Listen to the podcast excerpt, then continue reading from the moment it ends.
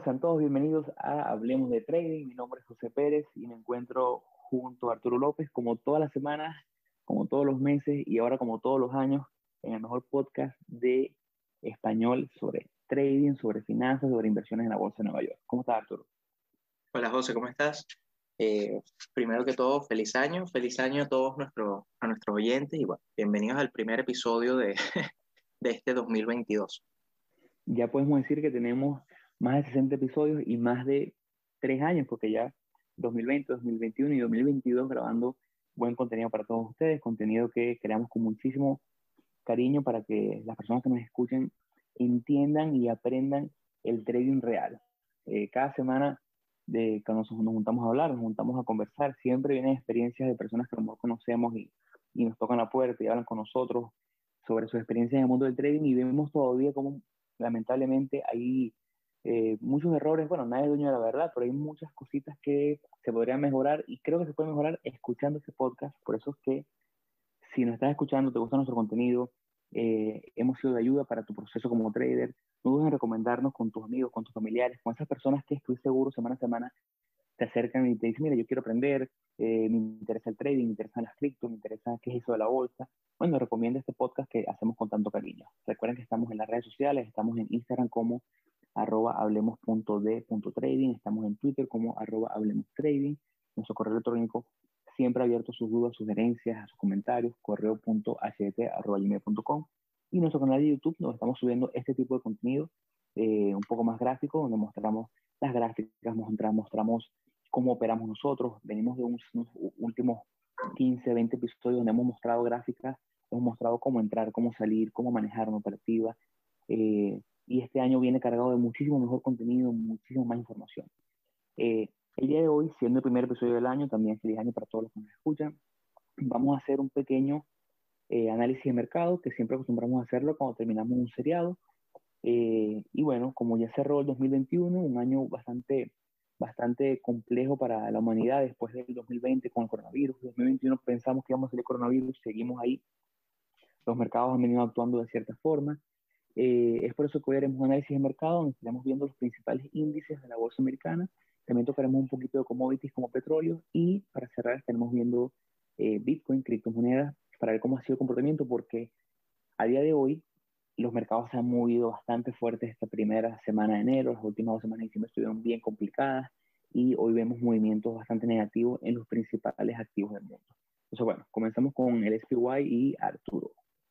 Eh, bueno, sí, la verdad que el, bueno, la, semana pasada nosotros decidimos tomar como un, pequeño break de, de, de, fin de año y también para, para no hacer un análisis de mercado eh, sin tener como esa, esa información que puede, que puede darnos el, el inicio del, del, año, porque siempre, o sea, yo no sé si es algo de, ya de costumbre, de que todos los inicios de año siempre hay, siempre hay como algo, o por lo menos en, en los últimos dos, tres años, ya siempre han habido como, eh, es como conflictos de, de año nuevo, no sé cómo explicarlo, pero eh, siempre vemos a final de año semanas muy eh, con bajo volumen, con muy poca comercialización y de repente las primeras, las dos primeras semanas del año vuelve, eh, o sea, el año pasado fue el, el mismo tema del, de la continuación con el tema del coronavirus, el año antepasado fue el inicio del coronavirus y aparte también hubo un tema de,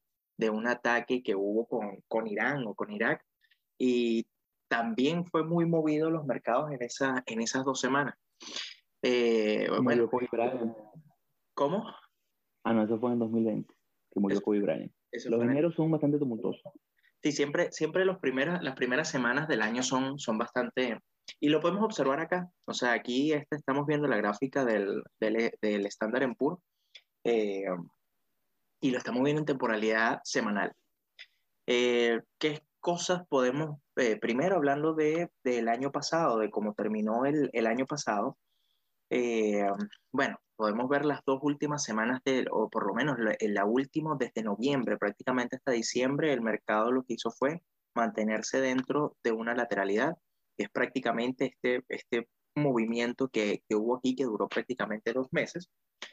Eh, pero a finales de, del, a finales de diciembre, prácticamente las dos últimas semanas, vimos un movimiento muy positivo, esta vela eh, bastante alcista y un rompimiento de esa zona como de lateralidad con esta, esta vela de acá. Ahora, ¿qué es lo importante o qué es lo relevante que podemos ver ahí? Fue justamente el volumen de esas dos velas. Si uno, si uno se fija, el volumen, a pesar de lo positiva y del rompimiento que está haciendo, no, no presentan un, un gran volumen, por lo que no hay es como interés o es lo que uno podría deducir, interés de continuidad de, o de continuar el movimiento. Perdón. Ahora, eso lo podemos comprobar y lo podemos confirmar ahora que ya tenemos un poco más de información a futuro. Y fíjense las dos velas que han habido al inicio de, del año. Estas dos velas, bueno, esta vela que la última que acabo de marcar ya se está formando en este momento porque es la vela de esta semana, pero esta vela que fue la de la semana pasada vuelve a entrar en la zona de lateralidad y fíjense el volumen tan grande que, que provoca. Entonces, ¿qué es lo que pasa? Estamos viendo un estándar en PUR que a inicio de año ha tenido cierta turbulencia. Eh, hay que recordar que el en PUR, nosotros le dibujamos esta línea de tendencia, él perdió momentáneamente esta, la línea de tendencia que él llevaba, la línea de tendencia alcista, la volvió a retomar momentáneamente y nuevamente se está, está como cotizando, está comercializándose por debajo de esa línea de tendencia. Eh, eso le da cierta debilidad ya al movimiento. O sea, podríamos, podríamos empezar a hablar de, bueno, de, de que hay cierta lateralidad o, hay, cierta debilidad en el, en el mercado. Ahora, ¿qué es, lo, ¿qué es lo que yo puedo resaltar? Esta zona donde estamos ahorita sobre EMA 20 es una zona que en, oportunidades pasadas ha funcionado como zonas de soporte. Fíjense que aquí rebotó en esta zona, acá rebotó en esta zona, acá volvió a rebotar en esta zona aquí otra vez y estamos nuevamente esta semana testeando esa zona de MA20. Hay que, o sea, hay que considerar que esta zona puede ser una zona relevante donde el precio pueda rebotar y continuar su movimiento al alza o en dado caso hacer, o sea, hacer el rompimiento de la línea y seguir cayendo hasta su próxima zona de soporte o inclusive hacer un pullback hasta su media móvil de 50. Entonces, eh, si lo vemos en temporalidades diarias, eh, perdón, en, temporales, en temporalidad semanal, yo no veo el estándar en puro eh, tan debilitado como se puede ver en velas, en velas diarias. Realmente yo lo que veo es que hay como cierto descanso y cierta consolidación, cierta, lateralidad y está testeando justamente zonas importantes de precio que pueden funcionar como soporte perfectamente para, para, continuar con, con su movimiento alcista. Ahora, si nos vamos a ver las diarias, ya se empieza a ver como un panorama un poquito más, un poquito más debilitado. Fíjense que viendo todo lo que fue el año pasado, el movimiento eh, tan grande, esta es la misma línea de tendencia que vimos en, en, en, temporalidad semanal, fíjense que prácticamente, eh, obviamente se, se, observa, se observa la misma, el mismo tema porque es la misma gráfica, pero Aquí vemos es ese rompimiento que, yo les comenté momentáneamente de la línea de tendencia y nuevamente otra vez estamos eh, por debajo de esa línea de tendencia. Todo este movimiento que, ha sido el, al principio del año. Ahora, ¿qué es lo que yo, o sea, qué es lo que a mí, no, es que me preocupe, sino a mí lo que, lo que me llama la atención o me da como señales de alerta es que todo lo que ha sido este movimiento, que ha sido ya desde, desde debe, casi si ya va para, o sea, este mes cumpliría tres meses, fíjense que el mercado se ha mantenido sobre una lateralidad. Y fíjense que las medias móviles, aquí en este punto, tiene cruces, tiene cruces, y eso no es que sea una señal de eh, negativa, no es una señal de, de, ay, hay que alarmarse, hay que vender todo, no. Es una señal de alerta. O sea, al final lo que te está diciendo el mercado es, mira, hay mucha incertidumbre, hay mucha eh, eh, o sea, está, estamos, o sea, el, precio está, está lateralizándose. Entonces, todavía, independientemente de eso, fíjense que el día de hoy ya llevamos, estamos ya por debajo casi 2%, una caída del 2% del mercado, que es una caída súper fuerte.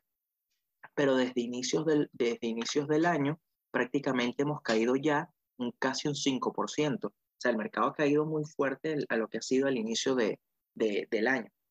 Eh, pero todavía no hay, o sea, todavía yo no veo señales de, de alarma ni, ni, de que, o sea, no, no, no, no, es que vea un cambio de tendencia, no es que vea, simplemente veo que hay debilidad en el mercado, es necesario que venga un pullback del mercado por la fuerte tendencia alcista que llevamos, eh, que, que hemos tenido en todo este tiempo.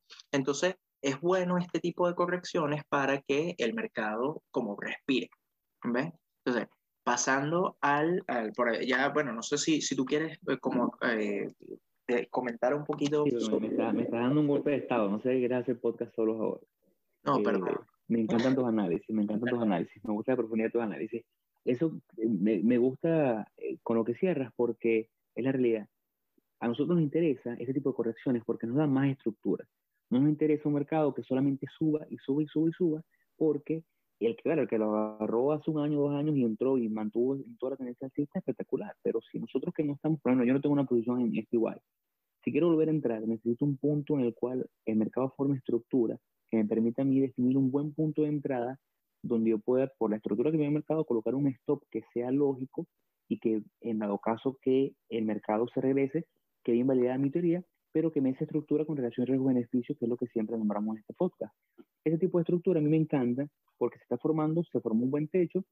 Eh, cuando nos fuimos a semanales, Arturo explicó muy bien cómo eh, la vela de rompimiento fue con un volumen muy triste, muy poco, y luego la vela que regresa a la estructura original fue con bastante volumen, entonces ya eso es una señal que nos ha marcado de que los compradores no están en, en, en control, por lo menos momentáneamente, y que eh, defina cuál será la nueva tendencia de mercado, si vamos a, si se va a, a mantener una tendencia alcista o si por el contrario vamos a tener que esperar que el mercado rompa nuevamente por encima del área de los 480 o en mi caso esperar a lo mejor una entrada al corto si eh, tocamos las proximidades de 450, 447. Sin embargo, hay un punto importante, venimos cerca de un área eh, como es la que tiene marcado Arturo en 440, que es la media móvil de 200 y un piso o un soporte que ha venido siendo en 437. Entonces, entrar en un corto sería delicado porque tenemos mucha estructura que nos puede frenar el movimiento de precio. Es una cuestión de esperar y ver, pero como dice Arturo, no es una cuestión de pánico, simplemente esperar, dejar que el mercado se mueva con esta nueva estructura, defina eh, quién es el que están en, al mando en este momento, quién es el, quiénes son, son los compradores, los vendedores, y una vez que el movimiento, el precio rompa por encima o por debajo de esa estructura, podremos tomar posiciones.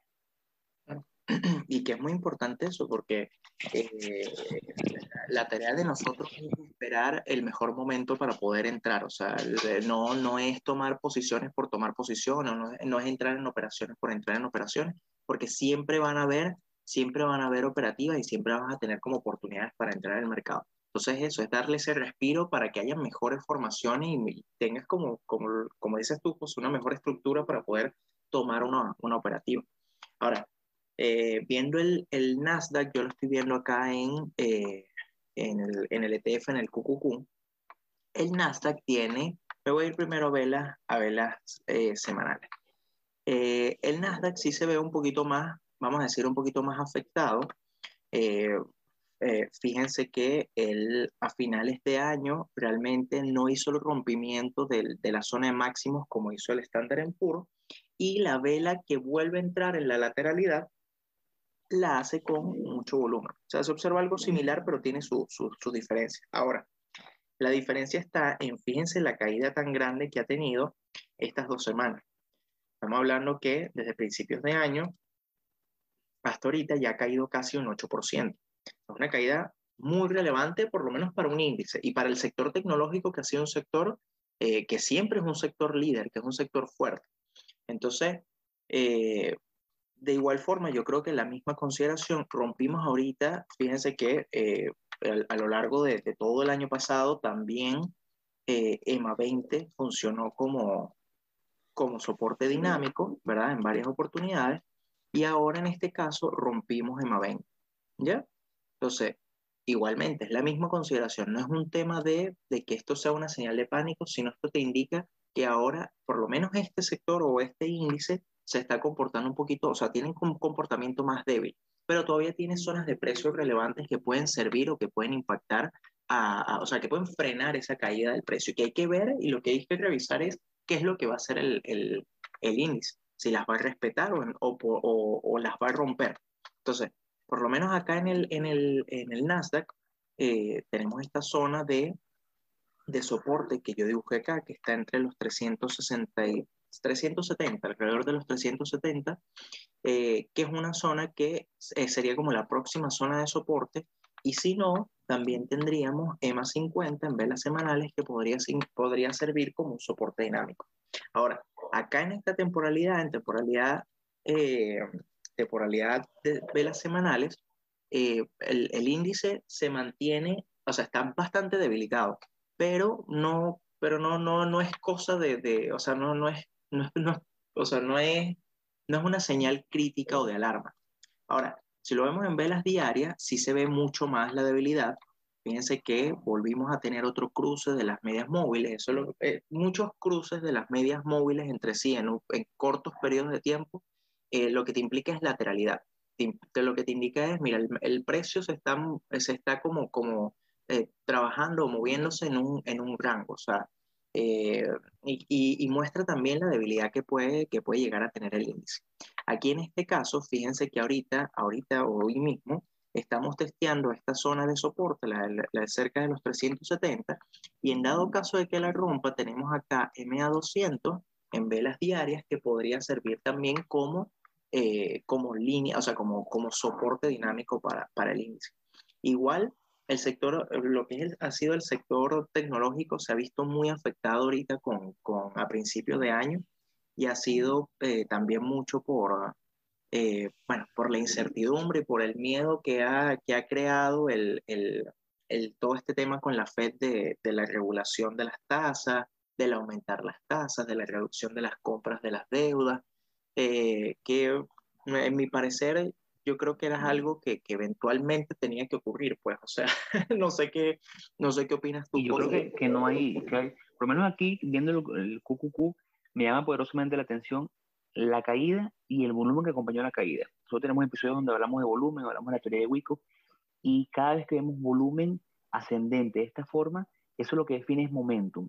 Momentum donde eh, básicamente esa energía cinética que tiene el precio donde a medida que incrementa el volumen, incrementa y tiene esas velas tan grandes, eh, va a necesitar cierto tiempo para que recupere el, daño que ha tenido el precio en, el mercado. Si lo comparamos con SPY, que está obviamente mucho más afectado, y es lo que dice Arturo, si nos vamos a los nombres individuales que tienen más peso en, en el índice, vemos como Amazon se la ha visto bastante mal, como Nvidia, como eh, Netflix, como AMD se ha dado bastante, bastante fuerte, que son los nombres que están más pesados dentro del índice. Entonces, eh, cuando, vemos a Amazon, uno de los líderes del mercado indiscutiblemente, en los últimos años, vemos como tiene un año muy lateralizado y vemos que está rompiendo, este, este short está buenísimo. Si, si estuviésemos grabando este episodio en vivo, diría que bueno, es una buena entrada con una muy buena relación riesgo-beneficio. Una entrada en corto en 3.150, con un stop por encima de los 3.200 y un target por ahí en, en los 2.850. Esa sería una lógica detrás de, de, de, una operación a corto en este momento. Vemos debilidad, vemos como Amazon, el líder en ventas globales eh, online, eh, está cayendo. Eh, si nos vamos a otros nombres también, no, no, a no quiero entrar nombre por nombre, pero si nos vamos a nombres como AMD, como Nvidia, vemos que el sector financiero se está yendo bastante afectado. Y es lo que dice Arturo. si nosotros vemos cómo es el panorama de, de la mayoría de los de los índices y de los mercados, indistintamente si es acciones americanas o si es commodities, vemos que hay bastante debilidad. Y eso, es que se espera este año, comience la Reserva Federal de Estados Unidos eh, a aumentar las tasas de interés que vienen de un histórico bajo, porque yo estoy en este momento ahorita en Estados Unidos y vemos cómo la inflación está galopante, vemos cómo los precios han subido, cómo la comida está más cara, cómo los servicios están más caros, cómo los alquileres eh, están bastante, bastante más caros. Tengo referencias de familiares que viven aquí y les ha aumentado 15, 20% su alquiler con respecto al año pasado. Entonces, esa inflación, que es producto de los estímulos y las ayudas financieras que han dado la Reserva Federal para combatir el efecto de eh, la crisis eh, provocada por la pandemia del COVID-19, han buscado ese dinero, ha salido a la calle buscando rescatar negocios, rescatar y ayudar a, a estos empleados, pero y eventualmente ha venido afectando la economía de una forma con un proceso inflacionario. Para controlar este proceso inflacionario y que no salga de las manos, estamos hablando de una inflación analizada en 5 o 6%, es necesario subir las tasas de interés. Eh, a mejor es un poquito más complejo, la, Reserva Federal busca, mediante las tasas de interés eh, estimular o frenar un poco el crecimiento de la economía. En este caso, se buscó, al reducir las tasas de interés, se buscó crecimiento buscando eh, sacar dinero a la calle. En este caso, como hay tanto dinero en la calle ya, buscarán aumentar las tasas de interés para que no sea tan fácil o tan económico tomar prestado o endeudarse y de esa forma reducir un poco el gasto que hay en la calle. El mercado pareciera estar haciendo lo que se llama en inglés un price in de este tipo de cosas. Antes de que aumente la tasa de interés, el mercado ya está reaccionando un poquito negativo y esto, a mi parecer, aunque suene raro, es positivo. El hecho que el mercado ya esté cayendo un poco antes del anuncio del aumento de tasas de interés, eh, lo que a mi parecer podría transformarse sería en mañana con una posible aumento de las tasas, el precio puede rebotar porque ya el mercado hizo, eh, ya, lo, ya lo contabilizó en su gráfica y en su precio. Es cuestión de esperar y ver cuando se toman estas decisiones, pero a mi parecer no es algo para entrar en pánico. Los, procesos, los, los mercados eh, funcionan en ciclos, venimos de un ciclo alcista que ha durado bastante tiempo. Es normal que entremos en un periodo en el cual a lo mejor durante unos meses el precio caiga, no de estructura y lo que hay es que, como siempre, cuidar la relación riesgo-beneficio, cuidar el riesgo y más nada. No creo que, que, sea algo, no es el fin del mundo. Sí, totalmente. Ahora, igual, igual la mayoría de, de las veces siempre el mercado reacciona más, más a la noticia, o sea, más a la, sí, más a la noticia que, que ah. realmente al, a, a lo que sucede. Eh, y es justamente eso, o sea, ahorita el miedo es, bueno, eh, o sea, todo lo, lo, que pasa, o bueno, imagino yo, yo quisiera ser yo de, de, los que tienen, de los grandes fondos de inversión y los grandes bancos. y bueno, pero pronto, vamos a eso. Es verdad, pronto. Pero digo que, que estás pensando en, bueno, ¿cuántos aumentos van a ser? Ya se sabe que van a aumentar las tasas de interés, pero, ajá, ¿cuántas van a ser en el año? ¿Hasta cuánto va a llegar? Eh, se va, va, a lograr ese aumento, frenar la, la, el disparo o el, o el, aumento de la inflación que, que, que ha ocurrido. O sea, eh, son muchas dudas y es algo de que es el miedo de lo que viene más allá de lo que está sucediendo actualmente. Porque el tema de la inflación, como tú muy bien dices, es un tema real, es un tema que tú mismo estás viendo ahorita y viviendo ya, eh, que obviamente afecta, afecta muchísimo, pero pero el mercado reacciona ante la noticia más allá porque el tema de la inflación no es algo de la semana pasada, no es algo de, de, inicios del año. Se sabe que, que la inflación va, o sea, se proyectaba muy alta la inflación desde el año pasado. Entonces, es un tema de que, de que es esa incertidumbre a lo que, a lo que va a pasar más allá de lo, que, de lo que realmente vaya a pasar. Y lo bueno de eso es lo que tú dices, de que eventualmente viene eh, un aumento de la tasa de interés, seguramente el mercado va a reaccionar de forma negativa pero no va a reaccionar tan fuerte como ha reaccionado ahorita. O sea, puede ser que caiga cierto porcentaje, no sé, un 1,5%, un 1% y se recupere quizás, eh, pero, no, pero quizás no vaya a ser esta caída, no va a caer un 5, un 6%, un 8% en tres días. Eso tampoco lo sabemos, pero eh, es lo que, es lo que podría, podría ocurrir. Yo antes, antes de darte a ti la, la palabra para que hables de, de las de commodities, eh, sí quisiera hablar del VIX, de la volatilidad. Eh, la volatilidad, bueno, a principio, esto fue casi a finales de, año, en la última, el último pullback que tuvo el mercado, eh, llegamos a tener una volatilidad de cerca de 36 puntos, una volatilidad súper, súper alta. Eh, volvimos a caer, volvimos a estar en valores, en, en valores normales, volvimos a estar aquí cerca de los 17, por debajo de 20 puntos. Y estas dos últimas semanas, obviamente el VIX ha aumentado muchísimo por este mismo tema de, eh, de esta incertidumbre que hay, que hay en, en, los mercados.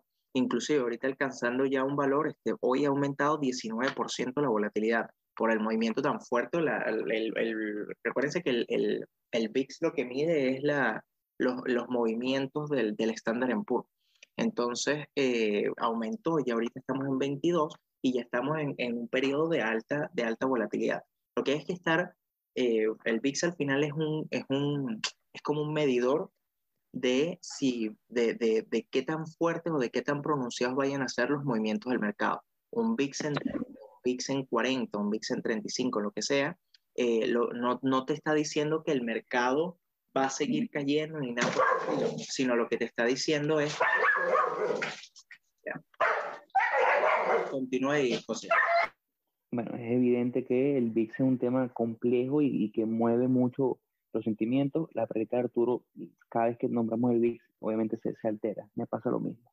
Eh, es como dice Arturo, el VIX no va a definir si la caída va a seguir, va a bajar o si el precio va a disparar al alza, es simplemente un indicativo de la volatilidad de los movimientos bruscos que se pueden dar para arriba o para abajo. Eh, muchos traders que conozco usan el VIX como una fórmula para estar dentro o fuera del mercado. Si el VIX está por encima de 20, de 25, ellos inmediatamente prenden las alertas, cierran posiciones o reducen posiciones, reducen el riesgo en el mercado. Eh, con el VIX en 25, en 30, en, en, 35 no queremos estar sobreexpuestos porque el mercado en un movimiento, si tenemos 5 posiciones abiertas a 1% cada uno, 5% en total, estaremos arriesgando eh, 5% de la cuenta un movimiento, en, un momento de mercado con mucha volatilidad que puede traducirse en una pérdida en un día de las 5 posiciones. Entonces, es como para reducir el riesgo y eh, esperar un poquito como que en la acera a que el mercado se calme nuevamente para entrar. En lo personal, sacar Arturo igual, no nos gusta entrar en muchas operativas cuando el VIX está tan, tan, tan fuerte, sea para arriba o para abajo, porque el VIX también se da cuando, generalmente se da, lo llaman el, el, el índice del, del, miedo por eso, porque se da mucho, aumenta mucho cuando se dan esas caídas, recordando esto de que las caídas son mucho más pronunciadas y más rápidas que los aumentos.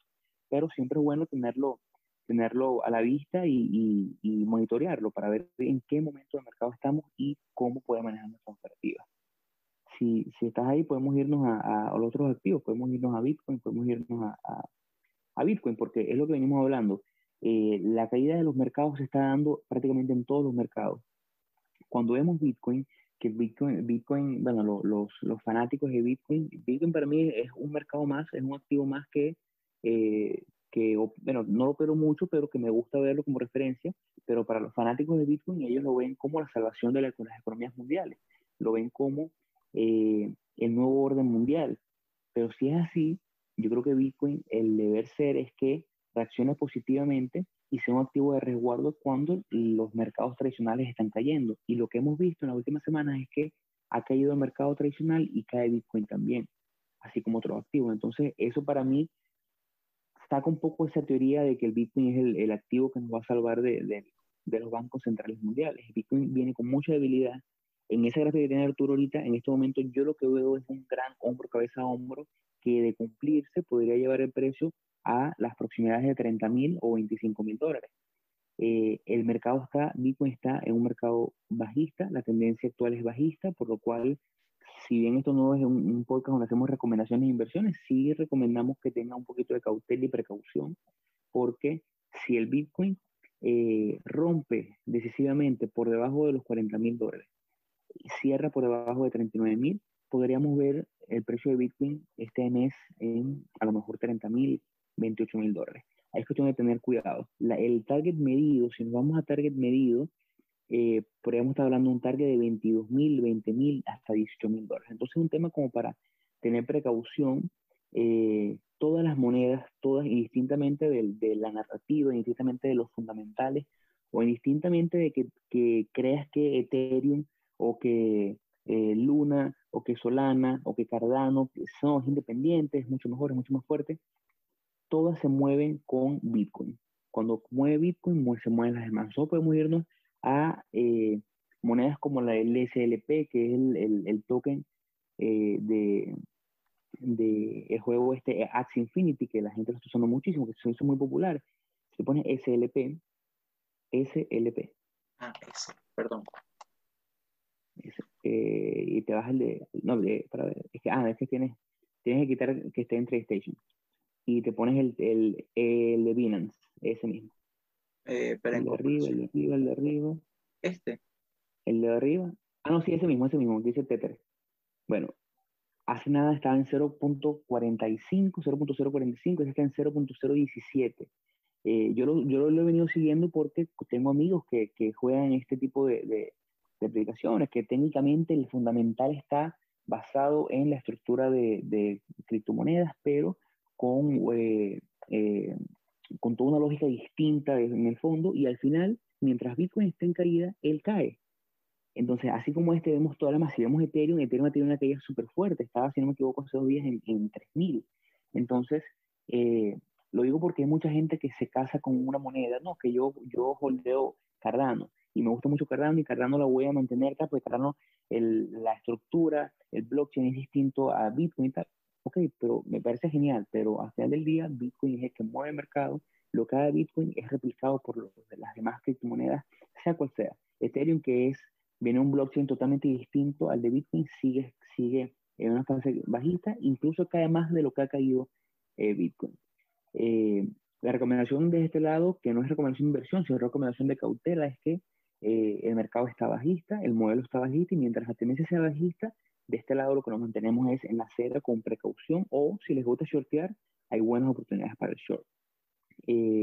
vamos a ver cómo se desarrolla, me llama poderosamente la atención eso, y esa es mi reflexión final en base a Bitcoin. ¿Por qué si Bitcoin es el activo que está llamado a ser el nuevo orden mundial, el nuevo resguardo en base a eh, la diferencia que tienen las criptomonedas, cómo pueden cambiar el, mundo de las transacciones y, del dólar americano, por qué también cae.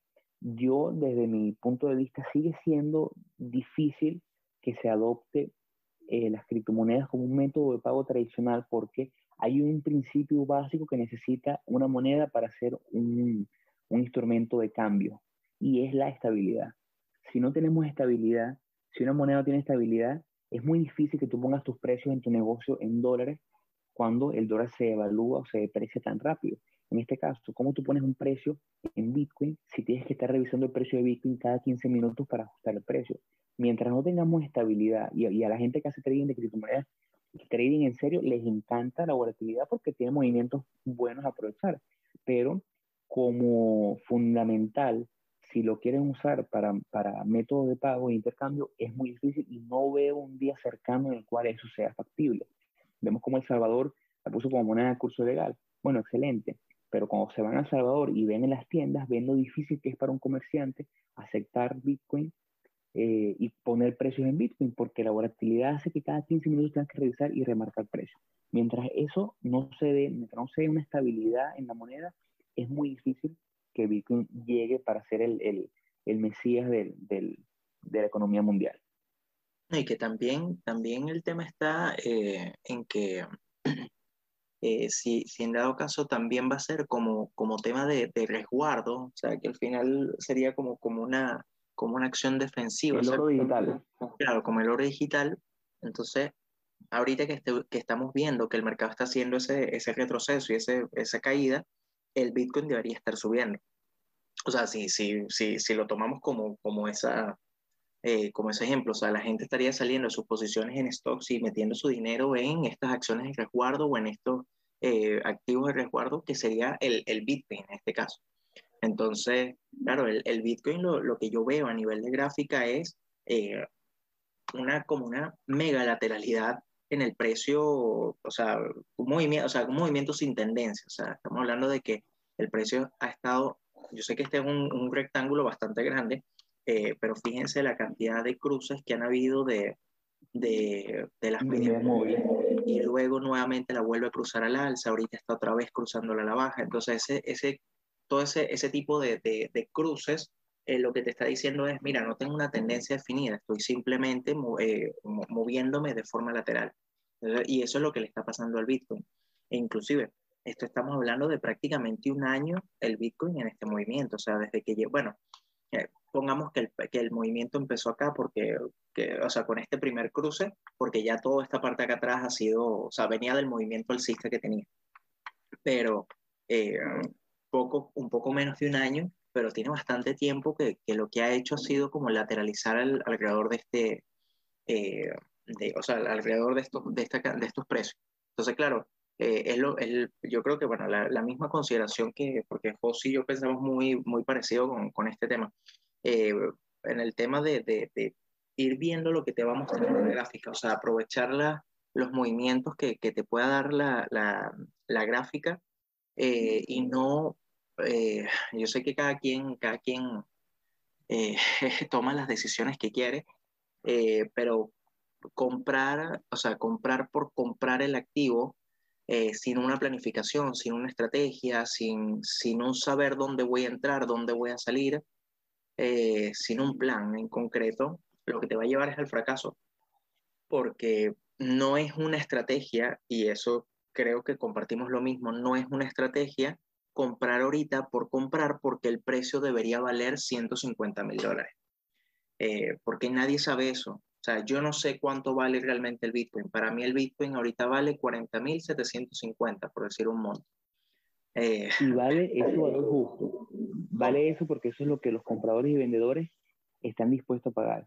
Claro. El, precio al final del día es el que el precio de cualquier activo, de cualquier bien o servicio, de, de una casa, de un carro, lo define simplemente lo que alguien está dispuesto a pagar o lo que un grupo de personas está dispuesto a pagar y alguien está dispuesto a venderlo. Eh, si Bitcoin va a valer dentro de 10 años un millón de dólares, espectacular, no lo sé. También puede valer un dólar dentro de 10 años, no lo sabemos. Es cuestión de ver la gráfica y de este lado somos traders más técnicos que fundamentales. Eh, nos gusta a lo mejor jugar un poquito con la narrativa y entender un poco qué es lo que puede estar pasando a nivel fundamental, pero al final del día hacemos lo que la gráfica nos dice que podemos hacer basado en una relación riesgo-beneficio. Yo, ahora podemos irnos al petróleo, que es el otro mercado que me gusta seguir bastante, eh, porque el petróleo, a diferencia del Bitcoin, se maneja, bueno, el petróleo y los commodities en general, se manejan, eh, no, pero vete a la de OL, OIL para ver el, el, crudo en barril. Eh, vete a... Este no. no si quieres, puedes poner en, en, pon Japón OIL USD. Ok, estamos.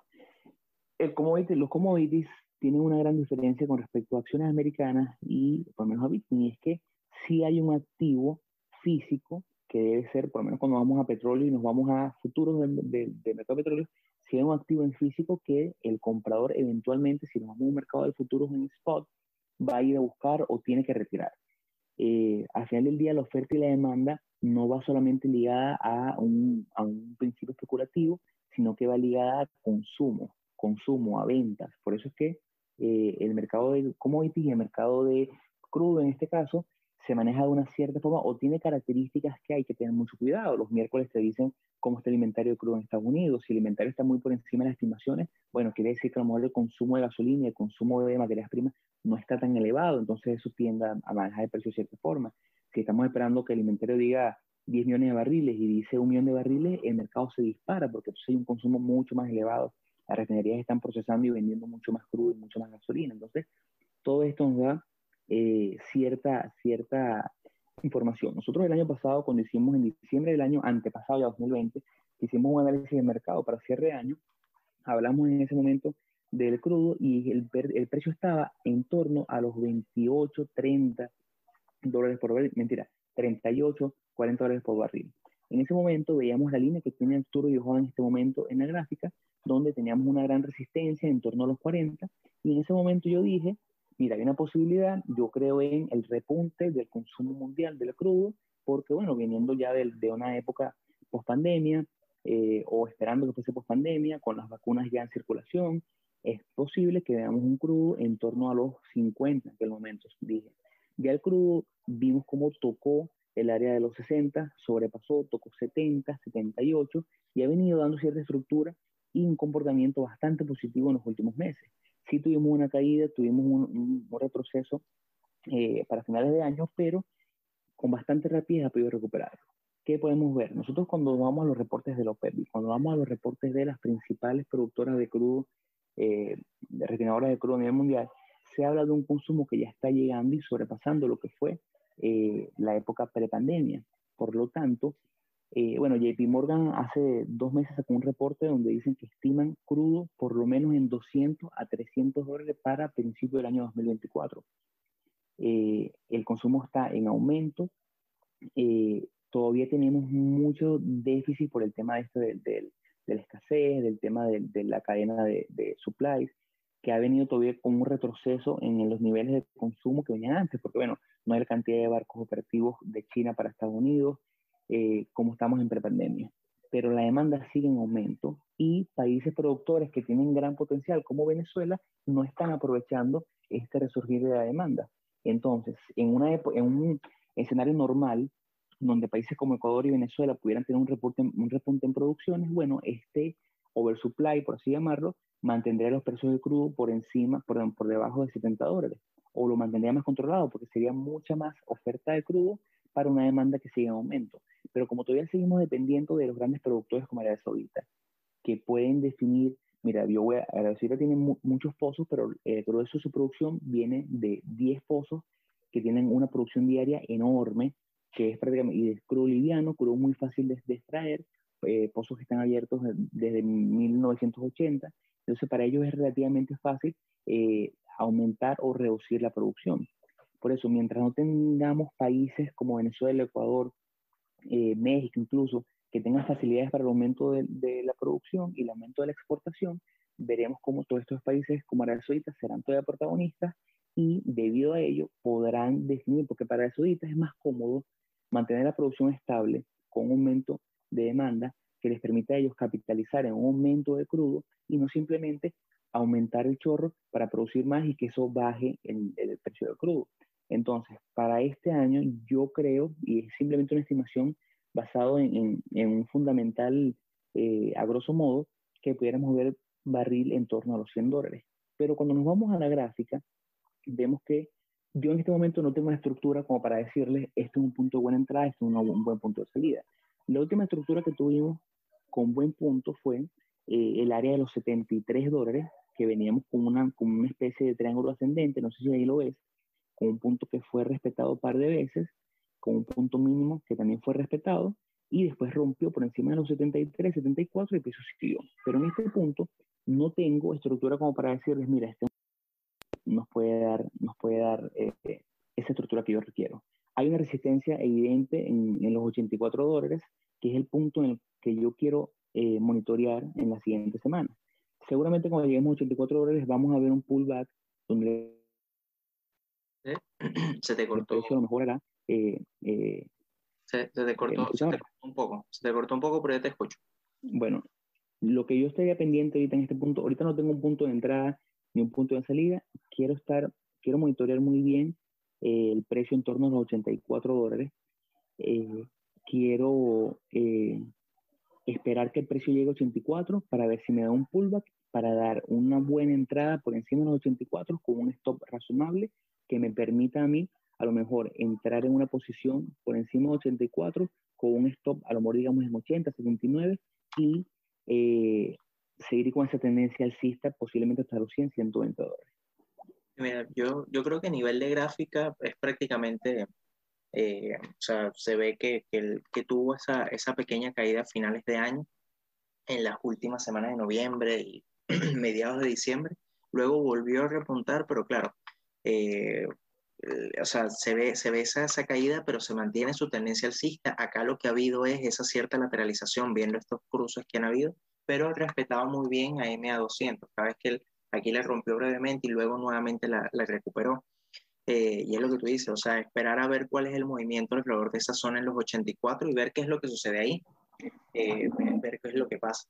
Así que yo creo que a nivel, a nivel técnico, a nivel de gráfica, está, está bastante interesante, es por eh, por la próxima zona de resistencia que tiene. Entonces yo creo que, que, por ahí está, está, bastante bien. Bueno, sí, yo creo que ya eh, con esto podemos cerrar este episodio donde ha sido un poquito un recuento de cómo vemos los principales activos mundiales. Eh, por este lado no queda más que recomendar un poquito de cautela, no desesperarse, simplemente esperar que el mercado, si son novatos, si tienen poco tiempo en trading, a lo mejor darle 5 o 10 días más al mes de enero como para terminar de ver hacia dónde va el mercado y que con un poquito más de estructura y entender que estos procesos son cíclicos, que estas caídas no duran toda la vida, que es parte del proceso normal. Más bien, yo desde mi tribuna, y sé que Arturo también, vemos este retroceso en, en por lo menos en, en, las acciones americanas y en el Bitcoin como una oportunidad para dar una mejor estructura al mercado, para eventualmente tomar una mejor oportunidad de entrada con un mejor stop que nos permita, si estamos equivocados, tener un stop que sea lo suficientemente bueno como para que invalide la teoría que estemos tomando en, el momento. Y si el mercado sigue cayendo, bueno, simplemente buscar dónde es esa estructura que me permite entrar con una buena relación riesgo-beneficio con mi 1% de riesgo, más nada. Independientemente si el mercado mañana cae o sube, yo estoy tranquilo con mi metodología, con la forma en que yo opero y con mis eh, parámetros de riesgo bien definidos. Esta estructura solamente me dará mayor seguridad a la hora de una entrada que es simplemente una de las siguientes mil operativas. Yo, yo con eso cierro porque es realmente como, como nosotros operamos y como sentimos el mercado. cuando vamos a la calle, cuando vamos a Twitter, cuando hablamos a la gente, veo mucha gente alterada y emocionada, mira, ve cómo está el mercado, ve cómo se mueve. Para mí simplemente es parte de los ciclos y es, si estoy, no, no tengo ningún tipo de operativa abierta, tuviese una, fuese simplemente una de las siguientes la, exacto, y, y, que, y que básicamente es continuar con, con como veníamos, o sea, como veníamos del año pasado, o sea, continuar con tu plan de trading. Eh, la verdad que esto, estos em, eh, episodios que nosotros hacemos de análisis del mercado son eh, como para ver, bueno, dónde estamos parados actualmente y qué es lo que podríamos, o sea, y compartirles con ustedes como el análisis que nosotros hacemos a, lo largo de todo, lo, de todo el mercado. y que claro, y que justamente es lo que te da ese panorama general de, de, bueno, de cómo está la, vamos a decir, la salud del mercado. Eh, pero hay que continuar igual, hay que continuar con, independientemente de las noticias, independientemente de lo que suceda, eh, fijarse en lo que está ocurriendo con el precio eh, de, la acción o del mercado en general. eso es lo que te va a decir o, o, lo que te va a dar los indicios de qué es lo que está sucediendo realmente. Entonces yo creo que, que mm, yo creo que ya con esto podríamos cerrar el episodio. Sí me gustaría antes eh, invitarlo a que nos sigan en nuestras redes sociales. En Instagram estamos como hablemos.d.trading. En Twitter estamos como Hablemos Trading. Nuestro correo electrónico, cualquier consulta, cualquier sugerencia, cualquier feedback, lo que nos quieran decir, estamos en correo.hdt.gmail.com. Eh, bueno, nos vemos la semana que viene. Espero que disfruten el episodio y muchas gracias, José. Nos vemos la semana que viene. Hasta luego. Hasta luego, muchachos. Luego, Arturo.